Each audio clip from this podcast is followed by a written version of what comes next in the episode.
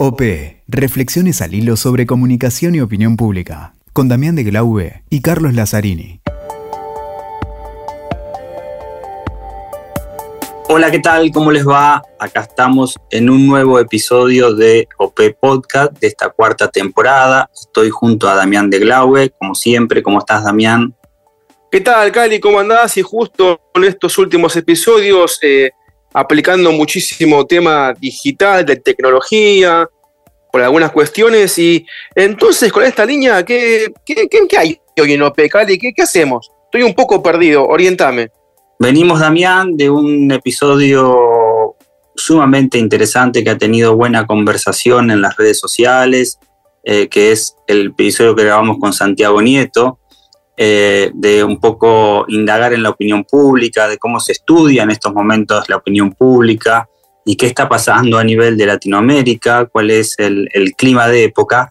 Y vamos a ir rápidamente a una conversación con Mariana Moyano, a quien seguimos asiduamente. Es una de podcast con su podcast Anaconda, eh, guionista, bueno, nada, unos, unos podcasts sumamente interesantes que eh, cabalgan también entre lo académico y la divulgación. En este caso, profundizando sobre el caso de Brasil, pero en realidad el caso de Brasil como disparador para ver qué nos cuenta, porque la hemos escuchado ya en sus podcasts, sobre el uso digital, las formas tanto de esta nueva derecha como de candidatos, si se quiere, más tradicionales, como el caso de Lula. Me interesa, Cali, así que vamos, dialoguemos un poco, hablemos que hay muchos temas ahí interesantes.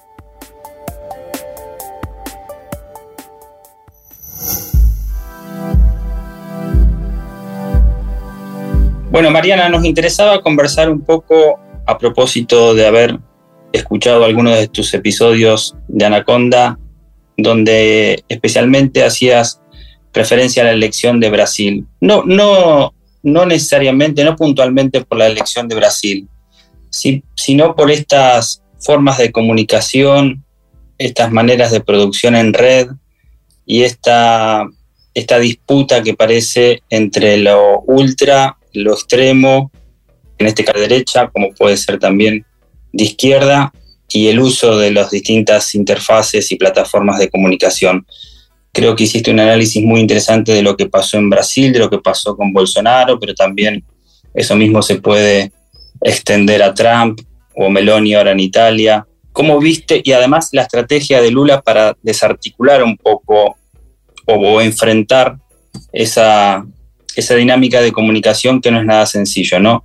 Bueno, nada, pedirte que eh, nos introduzcas un poco en el tema, a ver cómo, viste esa disputa a través de la comunicación.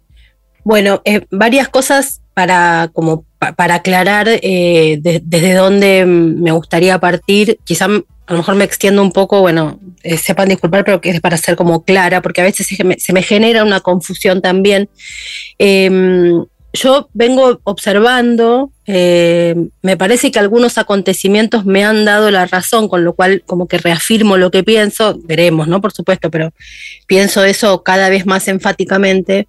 Me parece que nosotros eh, durante un siglo y medio eh, o más, este, el pensamiento político eh, digamos, fue como, si bien con matices, con grises, por supuesto, teníamos como una lógica de funcionamiento binaria, o sea, de un lado uno, del otro el otro. El ejemplo más claro de la política mundial es obviamente durante la Guerra Fría. Y eso un poco nos quedó. Me parece que la novedad en los últimos tiempos, después se podemos discutir si es similar o no a lo que tiene que ver con la Segunda Guerra Mundial, los fascismos, el nazismo. Yo creo que es distinto, pero es otra discusión. Pero bueno, en, el, en el último tiempo no fue así. Entonces la novedad es que nosotros tenemos un, digo nosotros, el mundo, tiene como un tercer actor que está jugando con eh, reglas que mm, quizá en algunos casos gana, como puede ser el caso de Bolsonaro o Meloni en Italia o Trump y demás, y en otros, incluso en los que no gana, impone su agenda y su lógica. Entonces, cuando yo me asiento en la idea de que, de hecho tengo como un eslogan, digamos, que es concordia o muerte, en el sentido de que hay que, hay que rosquear y hay que negociar, vamos a decirlo rápidamente, con todo lo que puede ser la política este, que no quiere romper nada, sino que quiere este, modificar en todo caso, porque en la vereda de enfrente viene creciendo un sector que tiene reglas que nos llevan al desastre.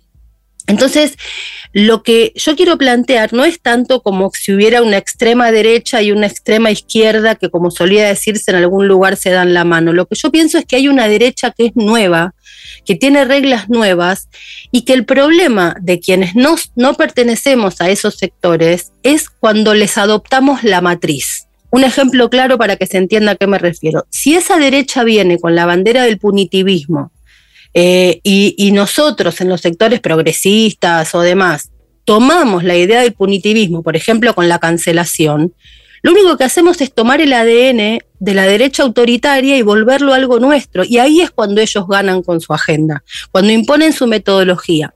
Entonces, partiendo de ese punto de vista, cuando yo digo concordia o muerte, no estoy diciendo hay dos extremos y hay que ir por la ancha avenida del medio. No, estoy diciendo todo lo que sean las fuerzas democráticas del mundo no pueden tomar la matriz de las derechas autoritarias porque la conocen y la imponen y ahí ya ganaron.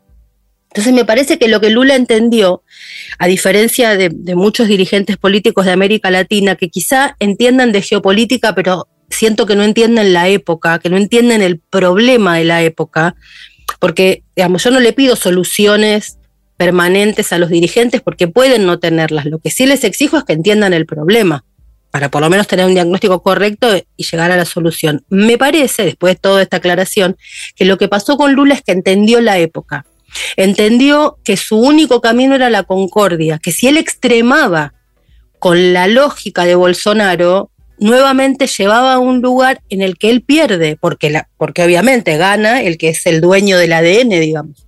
Entonces me parece que lo que Lula entendió es que él no podía ni tener un discurso nostálgico, ni discutir cuestiones vinculadas con el famoso lofer. Si vos buscas en toda la campaña las veces que se refirió al lofer, de haber sido tres, con toda la furia, y en mitines pequeños e internos. En las, en las grandes comunicaciones no habló de eso, habló del futuro. De hecho, bueno, la formulación con la que llega al gobierno es con absolutamente todo el mundo. Su vice, no su candidato, sino su vicepresidente, es un tipo de la derecha.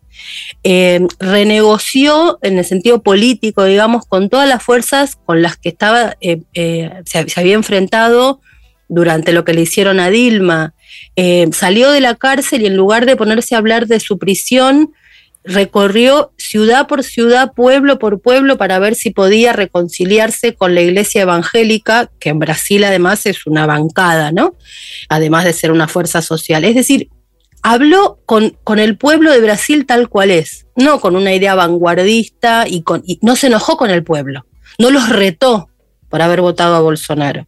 Eso me parece que es porque entendió el mensaje de la época. Seguramente es esto mismo en 2002 era una cosa absolutamente desacoplada de la época. Bueno, los vientos del 2002 no son los vientos de ahora. Entonces me parece que, para mí el entusiasmo con la campaña de Lula, más allá de Lula, de si me cae bien o me cae mal o lo que fuere, lo que significa o el símbolo, es que me parece que es un ejemplo de un tipo grande, porque no es ningún pibe, es un tipo grande, que podría haber hecho una campaña desde la nostalgia, él fue el tipo que sacó este, de la pobreza no sé qué cantidad del hambre, digamos, a no sé qué cantidad de millones de brasileños, podría haberse anclado ahí. No, ayer, antes de ayer, lloró en un, en un escenario, este, justamente por el tema de la vuelta a, su pueblo que tiene hambre, pero una cosa humana. Y además de todo eso, tuvo un despliegue en el territorio digital que a mí me sorprendió también por su edad, porque se dejó ayudar, porque pidió ayuda en ese territorio. El diputado Andrés Janone, que fue decisivo en eso, se dejó ayudar, entendió, jugó, se puso los anteojitos de TikTok, jugó a Lula Skywalker, eh, hizo espacios en Spaces en, Twitter, este, respondió en vivo en Instagram, un tipo cercano, humano, le habló a las nuevas generaciones. Eso es lo que me parece que falta en América Latina en muchos países. Bueno, un poco lo que vos estás diciendo se puede sintetizar, que también lo decís en tu, en tu podcast, que, digamos, es tener razón, querer tener razón o querer ganar, ¿no? Un poco se puede decir, le entendió eso. A mí me parece que entendió eso. Es, hermoso tener razón. A mí me encanta tener razón, por supuesto. Eh, pero a veces hay una decisión, a veces ganar y tener razón no va de la mano. Entonces, si hay un, si hay algo muy sintomático en los dirigentes de América Latina que vos fíjate, sobre todo ahora que, tenemos, que los tenemos a un clic de distancia, los vemos este, casi como en, como en tiempo real cuando mandan un mensaje. Vos fíjate, saludan a los presidentes que ganaron, obviamente si son de su, de su simpatía, por supuesto que refuerzan el saludo y adjetivan un poco más, pero cuando ganan los presidentes o los dirigentes que tienen, que tienen simpatía con ellos, estos que saludan ponen el pueblo habló. Como una idea de que cuando votan otra cosa no es el pueblo. A mí eso me hace un ruido, porque cuando vos decís, digamos, si uno, yo me puedo enojar con cómo vota la gente, pero, pero cuando yo soy un dirigente político, antes que enojarme tengo que preguntarme qué pasó. ¿Por, qué, por, qué no me, ¿Por qué no me votaron a mí? Es la primera pregunta. Después me enojo en soledad pero en público no puedo enojarme. Y a veces pareciera como que dicen el pueblo, bueno, cuando vota otra cosa también es el pueblo. Entonces esa, oreja en el asfalto, como esa figura, digamos, de la película Brexit que es tan poderosa, la oreja, a veces hay que escuchar lo que dicen los pueblos aunque no nos guste, o preguntarnos por qué lo están diciendo, qué es lo que está pasando, que yo no soy lo suficientemente atractiva como para que me sigan a mí y sigan a otro. Me parece que esa pregunta falta, y si falta, ahí empieza una cosa que es preocupante, que es la cerrazón, este, cierta necedad, la soberbia. Entonces empieza, cuando empieza esa espiral, empezamos a ver dirigentes que nos retan, este, que, dicen que estamos equivocados, que, y vos decís, pero vos sos un dirigente que tenés que conquistarme a mí, no es al revés. Ahí me parece que hay una cosa desacopladísima y lo preocupante es que si, los dirigentes de la democracia se alejan de sus pueblos, ya sabemos dónde termina eso, ¿no? Y ahí, Mariana, eh, tomo una cosa que dijiste que a mí me parece sumamente interesante y me gustaría ver tu opinión o al menos que tengamos una charla en este sentido. El trasfondo de todo esto, potenciado por lo digital, es, digamos, que la vanguardia iluminada, por decirlo de alguna manera, no está funcionando ya más. A un lado y hacia el otro como bien decías, cuando no votan como al dirigente le gusta, sea del país que sea, hay este pueblo no sabe votar, estos negros no saben votar, hay una cosa muy despectiva. Estamos viendo que lo que volvió o aquello que, que está primando de nuevo, como bien decías en el caso de Lula, es la vieja y querida política, la acción política, el cara a cara, el conversar, la política más, más eh, antigua y tradicional, mediada por lo digital, en este cambio de época donde ya no hay eh, elites, digamos, partidarias, ese, ese VIP del boliche, estamos viendo que, como hizo Lula, necesitas un cara a cara constante, pero ahora mediado por un sistema digital que a veces eh, es complejo. Es que yo creo que la calle no es más la calle hoy. O sea, la, calle, cuando, cuando los que estamos en política decimos la calle, nos referimos a la temperatura social, ¿no? Y me parece que la, que la calle, medir la temperatura social, hoy no es solamente en la calle literal, analógica y físicamente. Hoy vos podés tener una, una temperatura social de lo que está pasando midiendo este, los comentarios en redes sociales. No, a ver, hago una aclaración acá no con esas este, em, aplicaciones de formulitas que tienen los vendehumo, que les roban la les comen la billetera a los políticos y dicen, ah, yo te hago la medición de los trending topics. No. Estoy diciendo con una lectura cualitativa de lo que se dice. Si vos ves que en una interacción donde participan, no sé, 5.000 personas, vos tenés una resignificación de una palabra y que todo el mundo usa la misma, bueno, ahí tenés que poner a asesores a trabajar sobre qué pasó. Eh, es, hoy, las mediciones cuantitativas dicen, pero muchísimo más dicen las cualitativas. Entonces, eso para mí también es la, oreja en el asfalto, ¿no? Lo digo en el sentido literal, en el sentido. Porque hoy, por ejemplo, una manifestación en la calle puede ser muy grande, pero en general, en, salvo cuestiones excepcionales en el mundo, pero en general, cuando vos tenés manifestaciones en la calle, son muy de lo orgánico trampistas o el frente, el frente de todos, no importa, digamos. Eso en general, lo que se manifiesta en la calle, en el sentido de la manifestación de la marcha tradicional, es eh, lo orgánico. Y eso es, ya, estamos viendo en el mundo que es lo más reducido, que es lo que después cuando aparecen las, se abren las urnas, vos decís, ¿qué pasó? Si yo tenía toda la gente en la calle. Claro, tenías a tu orgánico esa otra gente que se manifiesta en las urnas y que después muchos dirigentes no entienden qué pasó, se está manifestando en otro lugar. Básicamente por algo, yo esto lo discuto con dirigentes y me dicen, eh, vos, porque con yo, con Twitter y no sé qué. Yo digo, pero hermano querido, lo único que tenemos todo el tiempo pegado a nuestro cuerpo, mucho más que a, a tu amante, tu mujer, tu hijo, tu madre, tu trabajo, es el teléfono. Subite a un subte. ¿Qué está haciendo la gente en el subte? Ese, ese viaje. Mira redes sociales. Entonces, todo eso que está ocurriendo ahí, ¿qué se creen que es? Que, que, que, no hay una modificación, no están mirando TN, no, están mirando redes sociales. Entonces, hay una idea tan antigua, y cuando digo antigua digo 10 años, ¿eh? pero el mundo cambió, es otro planeta. Estamos por ser 8 mil millones de seres humanos y el 80% de 8 mil millones de seres humanos, a ver, un dato, Estamos por ser 8 mil millones de seres humanos, estamos esperando ahora, si no es ahora, ocurre dentro de, un par de horas, en este preciso instante. Hay, una, una cuenta que anda dando vueltas en las redes sociales eh, justamente que está contando cuántos vamos a hacer. Bueno, ¿sabes cuántas cuentas de redes sociales hay? 10 mil millones o 11 mil ya. Quiere decir que cada usuario tiene más de una cuenta en alguna oportunidad. ¿Creen que eso no significa nada? Entonces ahí es cuando yo digo lo de, lo de la calle y de medir y de la, de, la, intimidad. Es poder estar, a los dirigentes en general nuestros, vos fíjate que enuncian de modo unidireccional. Hablan con la idea del paradigma viejo de la comunicación, de que, de que los receptores son meramente receptores. Hoy los receptores son emisores. Entonces hay que generar una cosa mucho más cercana, estar a un clic, contestar, interactuar. Porque si yo veo que fulanito interactuó con tal, quizá no me contesta a mí, pero veo la humanidad, quizás es un CM, no importa, pero quiero decir, la interacción genera cercanía. Bueno, la calle nueva también tiene algo de eso. Pero bueno, es que entiendan esto, y por eso es tan fascinante lo de Lula, porque él absolutamente lo entendió. Relaciono esto con algo que también subrayas, que esto de que los sistemas de producción generaban sistemas de comunicación. Claro, a, cada, a, cada, sí, a cada modo de producción le corresponde un modo de comunicación, sí.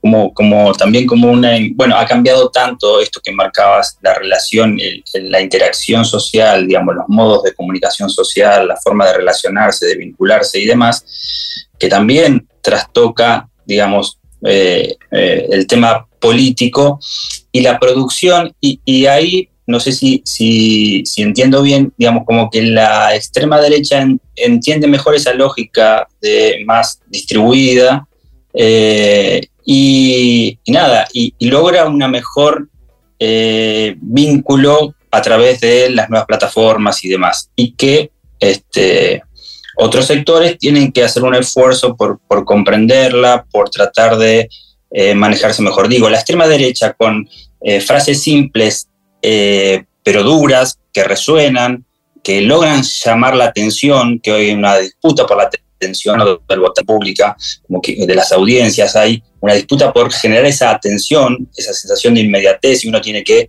decir frases, el político dice frases cada vez más extremas para llamar la atención, y eso la derecha parece haberlo entendido bien, parecía como que para poder ganar una elección, bueno, le daba réditos. Ahora, Bolsonaro por muy poquito y el, bolsonarismo sigue estando. Lo mismo podemos decir del trampismo en Estados Unidos. Digamos, hay una lógica que les, es fácil entender la lógica para llamar la atención y hasta para ganar una elección, eh, que después se tiene que verificar también en el, en, el gobierno, ¿no? No sé si se entiende. Sí, yo haría ahí algunas, este, em, em, digamos, observaciones de lo que, por lo menos de lo que vos decís, de lo que pienso yo, no, no, es que estoy este, eh, corrigiendo, sino planteando en todo caso una, una, diferencia o algo para, debatir. Eh, que me parece que, por lo menos en mi caso, va al nudo de lo que yo pienso, ¿no? Después, qué yo, no digo que, sea así. Eh, en primer lugar, a mí me gusta decirle nuevas derechas más que extremas derechas, porque, porque propone la idea de que hay algo a pensar que no, no está ya pensado. Cuando uno es extrema derecha, decís nazismo, decís, ah, ya lo conozco. En cambio, si uno dice nuevas derechas, es como que hay algo que todavía está creciendo y tengo que ir a ver de qué se trata. Entonces, lo de nuevas, em, o, como le dicen en Estados Unidos, la alt-right, la alternativa, en el sentido de que no, ojo, no son lo mismo que antes, ¿no? Hay, hay un elemento nuevo ahí que, que, me gusta que esté todo el tiempo como un semáforo encendido, tipo, hey, guarda que no los conoces, ojo que son distintos, mira que, bueno, eso. Porque, para decir una cosa rápidamente, son lo antisolemne. Entonces, las, extremas derechas, uno dice la cosa, no sé, las camisas negras, ¿viste? no, estos no. Estos son otra cosa. La, cosa el, del desenfado, la audacia, este, hay una cosa ahí que es absolutamente nueva. Que obviamente nadie, nada nace de un repollo, todos tienen una historia, por supuesto, pero ahí hay un elemento característico propio distintivo. Eso en primer lugar. Después, a mí me parece que ellos más que entender las redes sociales, como son, según mi punto de vista, movimientos nuevos, nacieron orgánicamente al calor de estas plataformas. Entonces es su propio medio ambiente. Ellos nacieron ahí. Es como, viste, eh, a, la, izquierda tradicional le queda bien el manifiesto largo. ¿Por qué? Bueno, porque nació al calor del, papel de diario, del diario de papel, ¿no? los, periódicos, tal cosa, el, texto largo, los medios, la Argentina, La Nación, la, la Sábana, las revistas con 15 páginas de un artículo, ese tipo de cosas. El peronismo le queda bien la oratoria. ¿Por qué? Y bueno, nace al calor de la radio. Entonces, su práctica cotidiana, la, práctica del, del, modelo político, por supuesto que va de la mano del modelo de comunicación que está en boga. Estas nuevas derechas nacen cuando la humanidad este, pasa a tener una, un dedo más eh, que es el teléfono. Tenemos 11, nuestras extremidades, tenemos 10 dedos en los pies y como si tuviéramos 11 en las manos. Em, entonces están ahí. Y eso les queda, lo de las frases cortas siempre fue algo de las derechas en general que supieron usar muy bien, porque, siempre, nunca le tuvieron problema, nunca tuvieron problema en vincularse con el discurso publicitario. Eh, pero bueno, hay sectores que le tienen mucho temor a, eso y estas, estas nuevas derechas tienen esa práctica tan, tan, tan eh, eh, metida porque les es propia. Vos ves a los dirigentes en esa, en esa conectividad y se sienten cómodos. Después hay todo un capítulo a desarrollar que tiene que ver con el modo en que están formateados los algoritmos en, en todas las plataformas de redes sociales y cómo eso coincide de modo casi calcado con la, lógica política de estas nuevas derechas. En fin, es otro capítulo ese, pero no quiero entrar, digamos, si no es un, tópico de ustedes, pero ahí hay otro, otro dato simplemente. Pero ellos forman parte de eso y sumale que las, las dirigencias progresistas, digamos, además de no querer pisar el territorio digital porque lo desprecian, porque lo desconocen, porque lo minimizan, porque lo subestiman, por lo que sea. Eso. Por otro lado, no quieren conocer cómo funciona para entender cómo funciona su adversario. Pareciera como que no tienen ganas. Y en tercer lugar, eso se mantiene de, toda una historia. Hay una especie de, de cerrazón. Ellos dicen, no queremos marketing. Bueno, ¿qué cosa ha sido más marketing que la presentación del plan quinquenal de Perón? Los, los afiches, los dibujos, los libros. Eso no es marketing.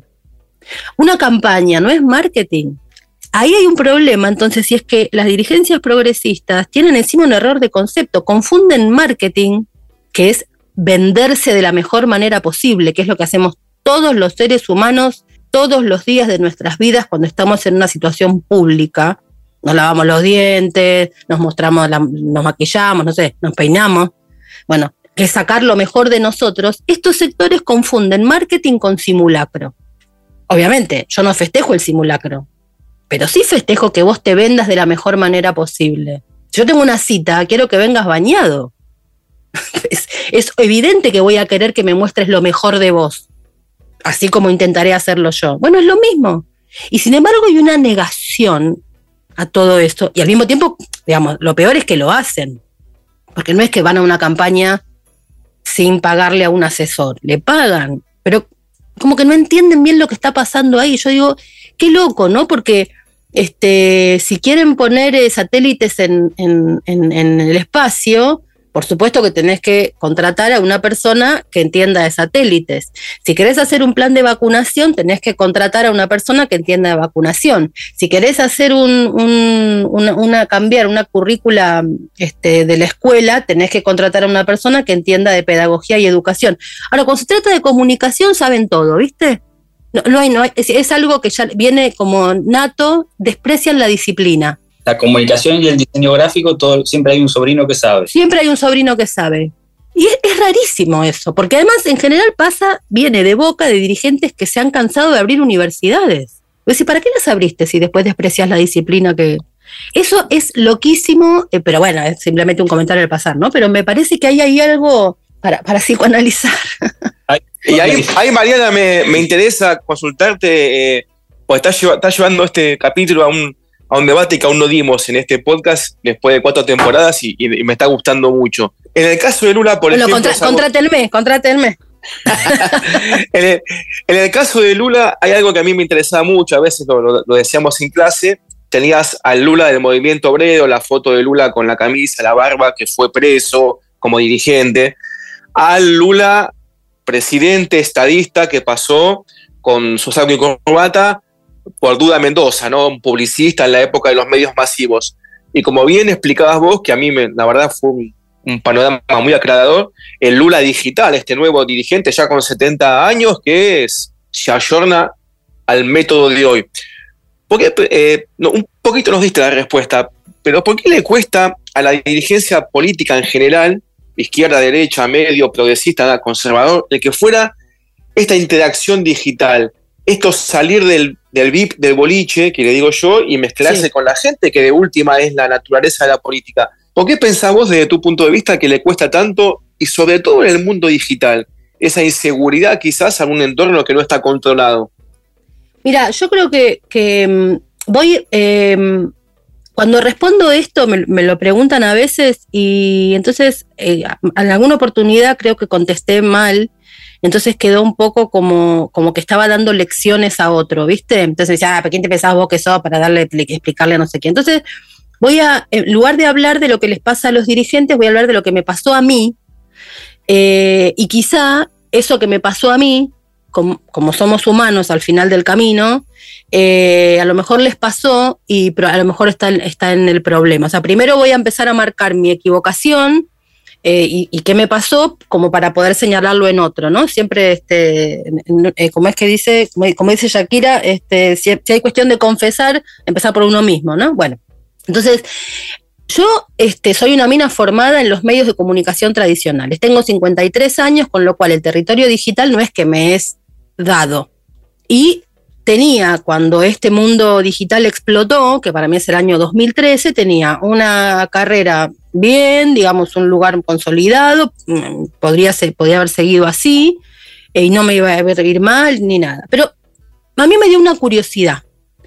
Primero fui mamá, ¿no? En el 2010, y empecé a ver que mi hija tenía dos, tres años y ya pedía el teléfono y quería, yo no tenía todavía un teléfono touch, y ella quería el touch. Entonces esa manito de dos, tres años sabiendo cómo pasar, pasar pantalla, yo decía, ¿qué es esto? ¿Qué hay, qué, hay acá? ¿Qué, es esta generación nueva que nace sabiendo? Ahí me hice una pregunta. Dije, che, me estoy quedando atrás. Primera cosa. Después empecé a ver que este, las personas que eran más jóvenes que yo empezaban a decir, estuve hablando con, y no se referían a hablar cara a cara con una persona, sino a chatear a través de mensaje privado. Digo, qué raro, usan la palabra hablar. Y en tercer lugar empecé a ver cómo eran las corporaciones económicas de, Silicon Valley, que empezaban algunas, hoy eh, eh, Facebook, eh, ponerle que la quiere vender, bueno, vale 4 PBI de la Argentina y Clarín no vale ni tres cuartas partes de lo que vale Twitter. Entonces vos decís, che, acá hay un cambio cultural el poder económico está en otro lugar, porque basta medir plata contra plata para entender eso. La cantidad de personas, entonces ahí yo dije, yo me estoy quedando atrás. Hay algo que no estoy entendiendo. Y en ese momento en que dije, me estoy quedando atrás, hay algo que no estoy entendiendo, para mí fue un momento de mucha incertidumbre. Entonces, hay como una especie de, de, paréntesis en mí, llamémosle así pomposamente, vida pública, en la que medio que me guardé, ¿viste? Un poco obligada por las circunstancias y un poco porque dije, no, no, no estoy pudiendo hablar de la actualidad porque me estoy quedando atrás. Y para mí fue bastante traumático, porque yo, me tengo, yo estoy dando clase, estoy diciendo cosas que ya son viejas. Los pibes se me van a morir de risa con lo que digo. Sigo hablando de página 12 como un diario nuevo, cuando los pibes ni habían nacido cuando salió. O sea, me estoy quedando vieja y no me está gustando. Y para mí fue súper incómodo y tuve que reconocer que no sabía y tuve que reconocer que tuve que volver a aprender un montón de cosas y me tuve que encerrar a leer y a repensar afirmaciones que había hecho y a decirme, en esto, esto no me sirve más. Y cuando vos vas diciendo esto no me sirve más, te vas como quedando desnudo, ¿viste? Como decís, uy, estoy más vulnerable, tengo que empezar todo de nuevo, y, de nuevo, y a los 40 o, años empezar de nuevo con la cabeza es como, bueno, Contado todo esto, que parece que estoy haciendo una cosa de autoayuda, pero luego simplemente para que se entienda desde dónde lo digo. A mí me parece que a los dirigentes políticos les pasa eso. Entonces hay una parte en ese lugar de, che, esta época a mí me está quedando grande y no la entiendo. No sé si se animan a decirlo y a pedir ayuda. Me parece que debe ser una circunstancia muy, para mí fue dificilísima y, y ninguna vida depende de mí, más que de mi hija, digamos, Imagínate, sos un dirigente que toma decisiones y que eso repercute en millones de seres humanos. Debe ser muy difícil decir, che, esto yo no lo sé. Bueno, a mí me parece que lo que pasa es eso, con toda franqueza. Las nuevas tecnologías y las nuevas formas de relacionarse, de comunicarse y demás, obviamente las audiencias se las apropian rápidamente y la política, como también los medios de comunicación, van probando y vienen un poco rezagados en ese sentido. ¿no? Pero viene muy bien lo que explicás desde el punto de vista personal, y quiero cerrar con, una, última pregunta, hasta donde puedas contarnos, pero eh, a quienes nos escuchan seguramente le va a interesar mucho saber. Te has vuelto muy productiva en cuanto a, estas, a esta, la cantidad de episodios seguidos que sacás de, tus podcasts, eh, que, que, bueno, que varías un poco los temas y que algunos son muy extensos. Eh, ¿Cómo haces? Porque la verdad que son episodios muy producidos no desde el punto de vista tal vez artístico, pero sí desde el punto de vista de la investigación, de la rigurosidad, del guion, del texto, de la lectura eh, y también de algunas voces que le sumás. ¿Cómo, has encontrado esa dinámica eh, tan productiva de podcast, de episodios, la verdad, verdaderamente muy interesantes y algo que siempre nosotros tratamos de que se refleje esta esta interfaz entre la academia y los medios y la opinión pública y la divulgación, ¿no? Bueno, esto último a mí nunca me costó, ¿no? Porque tuve la suerte de en paralelo, siempre que em, eh, daba clase y al mismo tiempo te vas formando porque seguís leyendo para estar actualizado, trabajaba, con lo cual la parte de la academia y la divulgación para mí siempre fue una, para mí es como mi ruta, lo tengo, eso lo tengo, tengo una gimnasia tremenda en eso, en la, me, puedo jactar y lo digo orgullosa, digamos, sé traducir la academia al mundo de la divulgación y lo digo con orgullo, o sea, eso no, no, no, ya, es parte mía. Pero yo nunca trabajé tanto como desde que empecé a hacer podcast, nunca, nunca, nunca trabajé tanto en mi vida porque trabajo, estoy todo el tiempo, este, digamos, una serie me dispara un tema y paro la serie y me pongo a googlear algo y voy y me compro un libro que quiere decir y tiro de ese piolín. Y a mí me ha rejuvenecido la cabeza y, un poco la respuesta está en, el inicio de la conversación. Digamos, yo realmente creo que es una época de dejar de gritar, dejar de cagar a pedos a la gente, eh, sentarnos a conversar. Y me parece que lo que tiene la época en, los podcasts, cuando uno graba podcast, eh, los grabas en un lugar en general con muy buen sonido. Entonces, si gritas, se nota mucho y queda mal. Entonces, me parece que ahí tenemos una situación artística que es la respuesta política a la época. Si gritás, queda mal. Bueno, me parece que el podcast lo que propone en esta línea de concordia muerte es que no hace falta gritar, podés conversar y cuando bajás el tono de conversación, cuando bajás el tono de, de tu voz, quiero decir, aparece la conversación, porque también aparece la escucha, se escucha bien. Lo digo literal y metafóricamente se escucha bien. Entonces eso propone, genera una atmósfera que para mí es la que habría que traducir a la política. Conversemos, baja la voz, eh, hablemos, escucha, tu voz se escucha bien, no grites. Y eso propone, y ahí a mí se me dispara, este, y, me da un entusiasmo cada episodio, de y aparte hago podcasts que son completamente distintos unos de otros, no es Mariana hablando todo el tiempo. Hay uno que simplemente me limito a conectar entrevistados, pero bueno, pensé los entrevistados, pensé el tema, o sea, produje por fuera de lo que se escucha. Em, y para mí ese, universo, y, a mí me ha conectado, por ejemplo, con, con personas de edades con las que yo estaba, salvo dando clase, digamos, estaba completamente desconectada. Yo tengo las métricas de, Spotify, YouTube y todo, y, mm, los podcasts que hago los escuchan personas eh, mayoritariamente a las que les llevo por lo menos 10 años, como, como, cosa general, ¿no? Después, obviamente que hay gente de mi edad, pero digo, a mí esa conexión, entonces, claro, es como meterte calcevita en la cabeza, porque todo el tiempo estás, estás viendo cosas que, a mí, me, hizo recuperar, esta época me hizo recuperar la, curiosidad, la pregunta, ¿viste? decir, ¿sabes qué? No tengo una certeza, no lo sé, quiero ir a averiguar, no lo sé. Y eso, viste, yo me siento más, joven que nunca, la verdad, no, no en el cuerpo ni en las arrugas, pero, este, pero sí en la cabeza. Yo creo, Cali, que esta, esta últimas, estos últimos dos minutos son eh, simplemente fantásticos con el tema de Escuchémonos, no grites, me parece eh, genial. Yo por mí estoy chocho, esto es, esto es impresionante. Trabajo ahí atrás de escritura, ¿no? Eh, y cada episodio, digamos, con, mucha investigación y escritura. Eso la verdad que es elogiable. Bueno, eh, muchas gracias por el trabajo. me, hace muy feliz que se vea, porque trabajo mucho, te juro que trabajo mucho, mucho, mucho, mucho. Sí, soy muy obsesiva. Vos escribís todo y después lo, vas leyendo, digamos, y, grabando, ¿no? en el caso, en, el, en, los, en los que hicimos con Telam, no, en los que hicimos con Telam hay un guionista con los que trabajamos juntos, yo tiro la idea y él guiona, pero los otros, en, el que hago con Radio 10 y en Anaconda, sí los hago yo. Buenísimo. Bueno, Mariana, muchas, muchísimas gracias, muy amable. No, al contrario.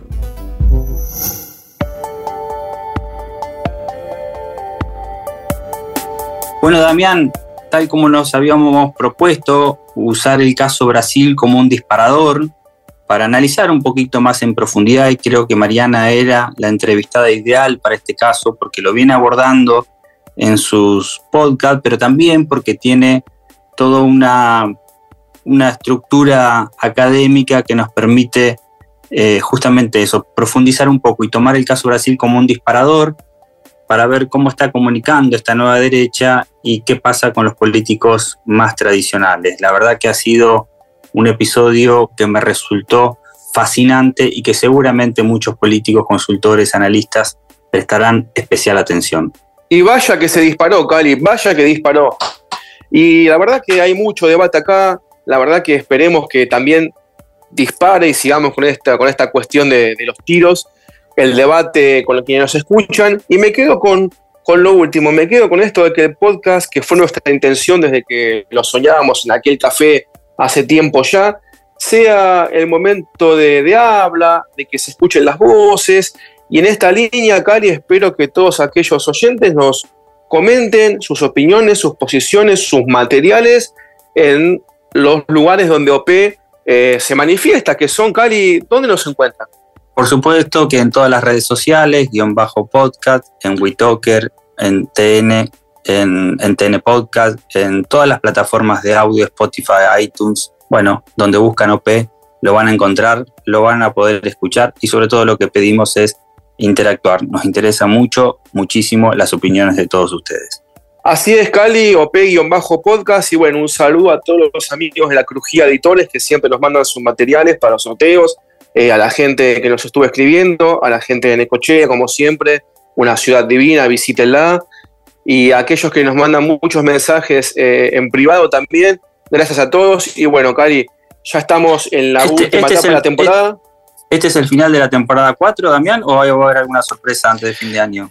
Dicen, dicen, Cali, que se viene una pequeña sorpresita para el final. Dicen, no, no he confirmado acá con mis, con mis fuentes. Lo dejamos así entonces. Nos vemos cuando anunciemos si hay un nuevo, un nuevo episodio. Escuchaste OP con Damián de Glaube y Carlos Lazzarini. WeToker. Sumamos las partes.